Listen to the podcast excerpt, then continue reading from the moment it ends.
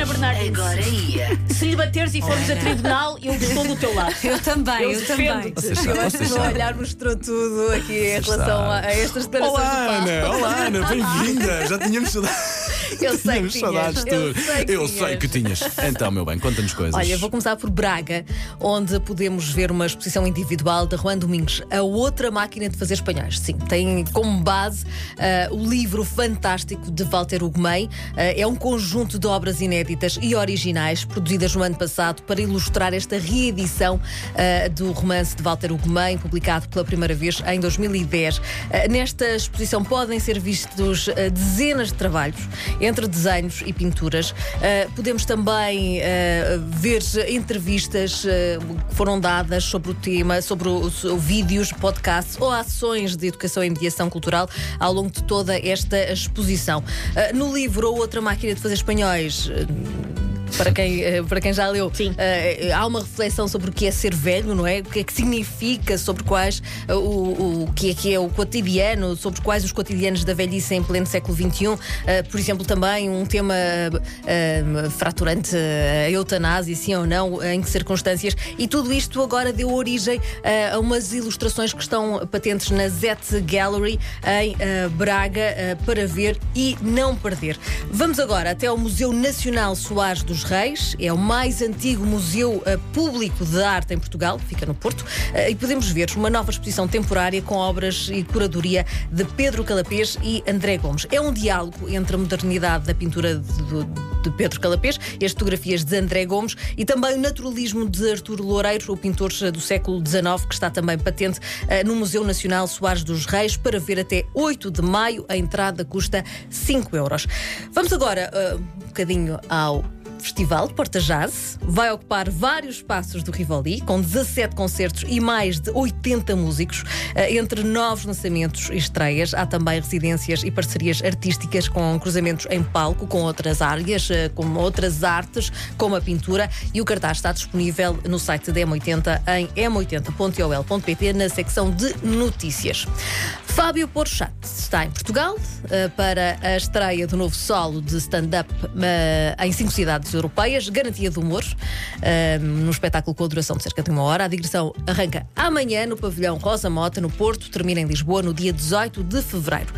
Mais de uma centena de caricaturas de Martin Luther King que vão estar na exposição na Biblioteca Municipal de Gondomar. Também é uma exposição lindíssima, fantástica e muitíssimo é- importante. é Black History Month. É Sim. fevereiro que é o mês Exatamente. em que se assinala. Exatamente. Para esta exposição é para ver até 18 de abril. Ainda no Porto ah, e uma caminhada. Eu estou a achar Pronto. piada. Malta, ok. Malta, a, disse, seguir- a seguir já agora, é sabem. agora. Manda comer onde manda andar. E, e normalmente, é, é- normalmente as embora. duas andam mundadas. Ela primeiro vai caminhada, depois vai ser a gastronomia. É- é. Não, mas não, mas para já é, é Para uma já, caminhada. é para já uma caminhada no Porto. eh, isto porque eh, todos nós sabemos que no Porto, eh, o Porto serviu de cenário aos primeiros manifestos contra o regime monárquico. Foi no Porto que aconteceu a revolta de 31 de janeiro eh, de 1891, que esteve a origem na implantação do regime republicano em Portugal. E este sábado, amanhã, para assinalar este acontecimento, há uma caminhada guiada que vai seguir. Para fazer uma revolução também.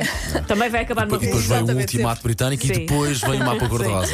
Ai, vocês sabem tanto Eu adoro história. Olha, muito bem. Então, esta caminhada é sem dúvida imperdível porque temos a oportunidade de eh, ir a todos os passos que marcaram este, esta revolução, este 31 de janeiro. Este percurso eh, cultural de- dura cerca de duas horas. É orientado pelo técnico do Arquivo Histórico Municipal do Porto, Manuel Araújo, e começa às três da tarde e percorre todo o itinerário dos revoltosos. Em. Diz. Não? Ah, precisa. Estavas estavas tu Já agora, ouvinte, ela disse diz para mim. E eu estava a olhar para ela na paz do Senhor. Eu nem estava sequer a prestar, estava mesmo atento a ouvir. assim uma, uma, uma sensação de que ias reclamar de alguma coisa, mas não. Clamar. Viram? Para. Viram? Clamar. É deixá-la é deixá pousar. Vai.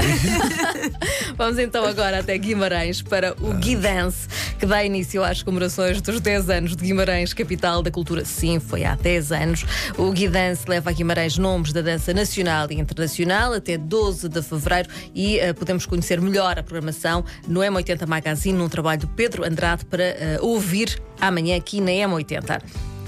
Em Coimbra, Museu Municipal a receber a exposição Esta Paisagem Não Existe, eh, com obras de artistas como Maria Helena Vieira da Silva, Nadir Afonso e Eduardo Neri. A exposição está patente até eh, de 27 de março e, e mostra estas obras da coleção eh, da arte contemporânea da Câmara Municipal de eh, Coimbra, com entrada livre no edifício Chiado. Por Cascais, eh, também mais uma, mais três exposições fantásticas no Centro Cultural de Cascais.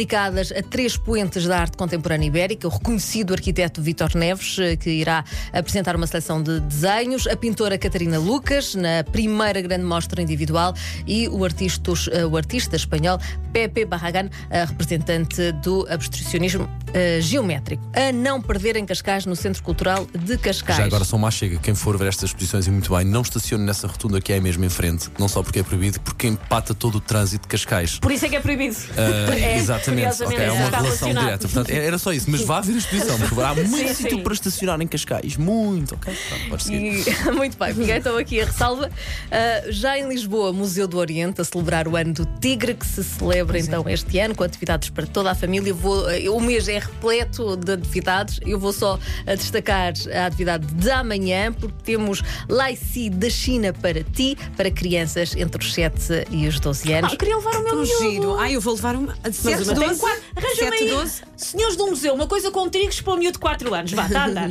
Eu preciso de levar. Ah, pois. É, uh, Mas a há- programação é imensa. Sim, imensa. sim, Eu só estou a E o museu é muito giro. O museu do, Oriente é muito Sem giro. nenhuma. Eu vou com o meu e depois tu daqui a 3 anos vou repetes com o teu. Uh, fica então esta sugestão para o Museu do Oriente uh, e, só dizer que o Laici representa uma oferta para quem é presenteado e para quem presenteia. A terminar, convite para ir até ao Conselho de Baião. Isto porquê? Por- para além de ser um conselho lindíssimo, com a maior área verde do distrito do Porto, é, um, desde esta semana existe mais um motivo para ir visitar o Conselho de Baião. Foi uh, certificado com o galardão Earth Check como Uau. destino turístico sustentável. É o primeiro município português a obter, a a obter esta distinção atribuída pela Global Sustainable uh, Tourism Council. O processo de certificação teve início em 2018. Um, os consumos energéticos, incluindo a- a- as energias limpas, a forma- as formas de tratamento dos resíduos, das águas, as áreas verdes, foi tudo, entrou tudo na equação e, portanto, o Conselho de Baião está de parabéns, sem dúvida, e merece o nosso reconhecimento e a nossa visita. Muito bem, Ana, ah, de volta na segunda-feira para as notícias. Muito bem, por Exatamente. acaso hoje o agora ia até foi giro.